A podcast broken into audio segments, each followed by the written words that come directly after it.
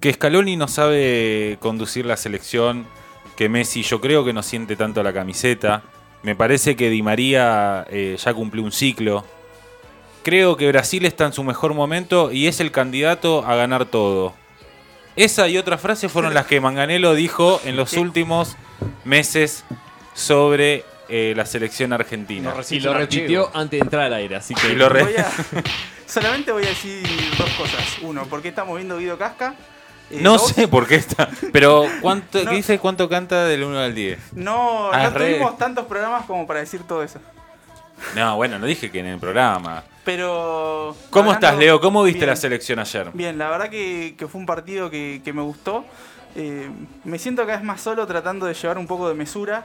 Porque se le sí, ganó. no, ya es innegable. No, no, pero porque se le ganó 3 a 0 a Bolivia de local. Sí. O sea, a Pero ver. se le ganaba 5 antes. No, no, no, No, no, no sé, ¿eh? el en las estadísticas me parece que no Ah, era hay, tan... hay dos cuestiones. Yo creo que. Vos sos de eh, los que piensan que el partido que hay que ganar para demostrar que la selección está bien es un combinado entre España, Francia y no, no. Alemania. Yo creo que de los últimos 10 partidos de la selección, eh, Brasil fue una buena talla Claro. para demostrar que esta selección está para cosas serias. Demostrar el campeón de América. No, o sea, hace dos años atrás y, y los cuatro, por ahí los cuatro anteriores, Argentina estos partidos por ahí se le complicaba. Claro. O sea, Argentina ve- venía de, de un ciclo de eh, Sabela, incluso anterior con, con Peckerman, una parte con, con Diego Maradona, donde estos partidos era fácil y por ahí se le complicaba algunos partidos más difíciles.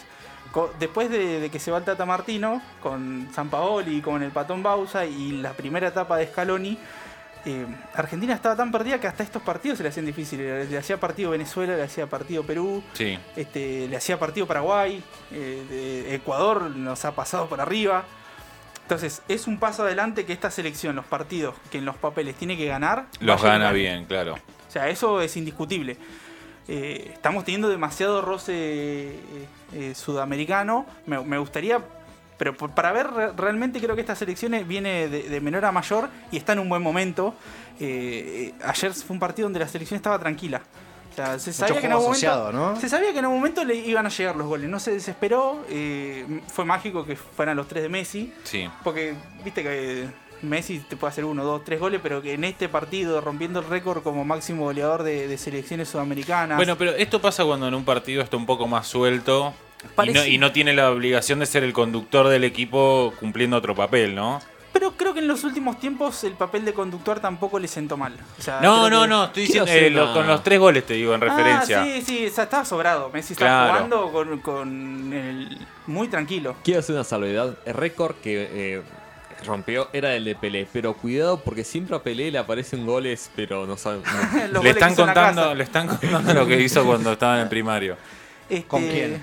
A, a Pelé. Que- Ah, no, no, no, no, está bien. me Estabas en otro Estaba. totalmente. Perdón. Pensé que Te estábamos hablando de No, otra no, parte no, de no. Chile, no la Disculpa que te interrumpamos, estamos haciendo un programa. No, no, No, estaba, estaba haciendo otro comentario, Esteban, lo, lo que hace. Este, Llegué, llegué, llegué. llegaron tarde acá. Pero no lo quería llevar a ese lugar, dale. Para que Ah, el chiste ahora dio vuelta a la mesa. gracias, gracias.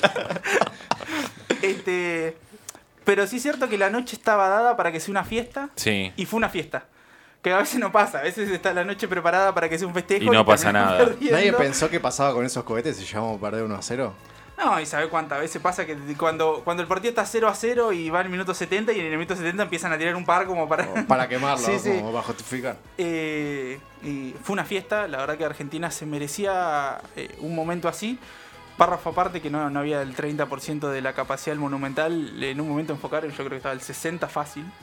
Había Eh, mucha gente, Había eh. muchísima gente. Estaba sobrado. Nosotros lo dijimos que era muy difícil respetar los protocolos como estaban establecidos este, y la verdad es que no se respetaron. Igual podrían haber hecho un poquito más de fuerza, con pedir un certificado para comprar la entrada de vacunación, digo, mínimo, eso, nada pidieron. No se pidió nada, no y, se, se, y, se el re- mínimo. y se resolvió todo un día. No, y, la, ver, ve- y la un venta de entrada también fue rara. No, te A ver. digo, no, o sea, la decisión estaba hace rato, Sí, sí. se pudo haber hecho de otra forma. Pero las resoluciones que vos decís, loco, esto lo tendrías que haber pensado antes, era el, el martes meterte en el sorteo, el miércoles ir a buscarle la cancha de arriba el voucher, el, el, el jueves, todo era A- todo junto. ver, eh, la venta de entradas es un caos. Yo no sé qué tan mejor se puede hacer, pero lo que me- sí me llama la atención es que vos hoy en día con tu teléfono podés suplantar el documento nacional de identidad. Y no se podía. Y vos, no, no, y vos para ir a la, a la cancha tenías que ir el miércoles a retirar la, hincha- la- la entrada. Claro. Imagínate que vos tenés, o sea, vas con tu familia, te gastaste una cantidad de guita terrible en Sí, plateas. son cuatro, 10 lucas, pum. En el mejor de los no, casos. No, gana. 30 lucas, fácil, 40 lucas, estaba 10 lucas cada platea. Ah, platea, platea. Bueno, 11, 500, sí, había de 9 más o menos. Ay, van a platea. Pero pará, ponele que te gastaste, cuando vas con la familia suele, y partido de selección, ponele Sí. que te pagás una platea, querés ver a Messi y todo, gastaste 40 lucas. Y tenés que ir el miércoles abajo de la lluvia a retirar las entradas cuando se está cayendo el mundo. Sí. O sea, no, no hay otra forma de hacer las cosas, o sea, todo mal hay que hacer. O sea, a veces te-. La era del es muy- digital, del claro, código la era, la era digital QR. y tenés que ir a buscar una entrada física abajo de la lluvia cuando realmente... Vas al barcito de Morondanga en cualquier pagás con esquina QR, y pagás con. QR y la, te- Te, te dan el menú con QR ya. Claro. cuando está comprobado que no te contagias por contacto, pero bueno. Bueno, sacando eso... eh, ¿Cómo estamos la- con- los números? fiesta, eh, ahí vamos a eso. No sé si... No sé por dónde lo vieron ustedes, yo lo estaba viendo por, por TIC. Eh, cuando terminó el partido y se puso a hablar Messi y se puso a llorar, me emocioné como pocas veces. O sea, estuve al borde de las lágrimas. Yo, yo lloré. Pero, Ah, un aplauso. Hasta Un aplauso para Leo que al final. Pero- emocionó. pero como pero como pocas veces eh, por escuchar a alguien o sea no, no por el partido porque me ha pasado un montón de veces yo con el fútbol soy No, un bastante 3, maricón. a 0 Bolivia en otra instancia no, te emociona. Claro, o sea, he, he llorado por victorias y por derrotas, pero nunca cuando escuchás a alguien hablar. Claro. O sea, la emoción que tenía Messi para todo el que le gusta el fútbol, para todo el que es argentino y, y más allá de los chistes, para todo el que quiere que Argentina salga campeón del mundo, Sí, sí. la, la verdad que fue emocionante. O sea, porque el pibe no, no necesitaba nada más en su carrera. Se- Bueno, el, otro, el otro día, eh, cuando habló Dibu Martínez que se iba, él cuando da la entrevista, eh, que dice muy pocas cosas. Pero una de las cosas que dice, nosotros el partido lo íbamos a ganar. Sí, sí, Para no. mí no tienen absolutamente ninguna duda que si le pon- a quien le pongan adelante, Por eso, le pueden ganar. por eso me gustaría ver, eh, dar un salto de calidad porque le tengo confianza a esta selección. Me gustaría verla Sí, sí. eh, porque realmente está yendo de menor a mayor y está en un gran momento. sí, sí. Porque la Co- selección de Scaloni hace un año y medio era otra cosa, ¿no? Ahora, Como decía también un, un amigo que, que tengo, que es- también tienen en la cabeza diciendo, bueno, es un año. sí, sí, si en sí. un año seguimos así, Es- durante un año, que no son muchos partidos tampoco, o sea, no es un, un torneo de No, no, 20 quedan nueve partidos de eliminatoria, te van a quedar un par de, de- de amistosos y después viene el mundial. Si seguís así, llegás. Sí, sí, sí, sí, creo que las, por eso digo, necesitamos un, un rodaje un poco mayor eh, para, para demostrar para qué está realmente esta selección. Me preguntaste por los números. Argentina y Brasil debiendo un partido, que eso ya es una discusión que, que nos quedó vieja. Eh, son los dos primeros de, de la tabla. Brasil 8 jugados, 8 ganados, 20 24 puntos. Argentina segundo con 18. Y después tenemos a Uruguay con 15, Ecuador y Colombia con 13, que son hoy los que estarían clasificándose al Mundial. Eh, Argentina y Brasil que se despegaron incluso con un partido menos, como es entre ellos van a repartir puntos. Para, volviendo a eso, fue un poco raro, ¿no? Lo que pasó. No, la verdad que fue in- eh, vergonzoso, inexplicable, fue un mamarracho. Eh, la verdad que lamentablemente no pudimos hacer el programa en ese momento o el día anterior porque fue eh, una vergüenza. O sea, la verdad que yo, yo- yo no lo podía creer. ¿Viste? Cuando dices, no, no puede estar pasando esto. O sea, no, no pueden entrar a querer sacar jugadores que ya empezaron un partido. Después vamos a ver que... Además se le veía los hilos por todos lados, muy montado Sí, estaba. obviamente, demasiado. esperaron a que empiece el partido. La verdad es que me, me- me causó bastante indignación y, y al pedo, porque aparte lo difícil que es reprogramar un partido, estamos en pandemia, ese partido Argentina-Brasil vaya no sabe cuándo lo vamos a jugar, porque primero hay que ver si, si se juega de vuelta o le dan los puntos a alguno, porque con la FIFA puede pasar cualquier cosa. Este, pero ah, para reprogramarlo es muy difícil. Estamos en época de pandemia, después de vuelta va a haber lío con los jugadores. La verdad que mm, fue, fue penoso lo que pasó. Ese fue el resumen más o menos de lo... ¿Podemos hablar cinco minutos del show? No, para que no vale la pena. ¿Te puedo hacer una pregunta, Leo? Sí. Qué, ¿Por qué- qué? qué difícil. No, tiembla. No, no, que surgió el otro día en la mesa eh, el tema de por qué no hay roce con CACAF con, con Mebol. Digo, de armar una copa eh, continental. Por una cuestión de que cuando se iniciaron las federaciones, eh, hubo una división por una cuestión de distancia. Sí. Históricamente quedó así. De hecho, se hizo una Copa América hace poco, la del 2018. La de No, Estados 2015. No, la de la- Estados Unidos. la- No, el que la ganó Chile.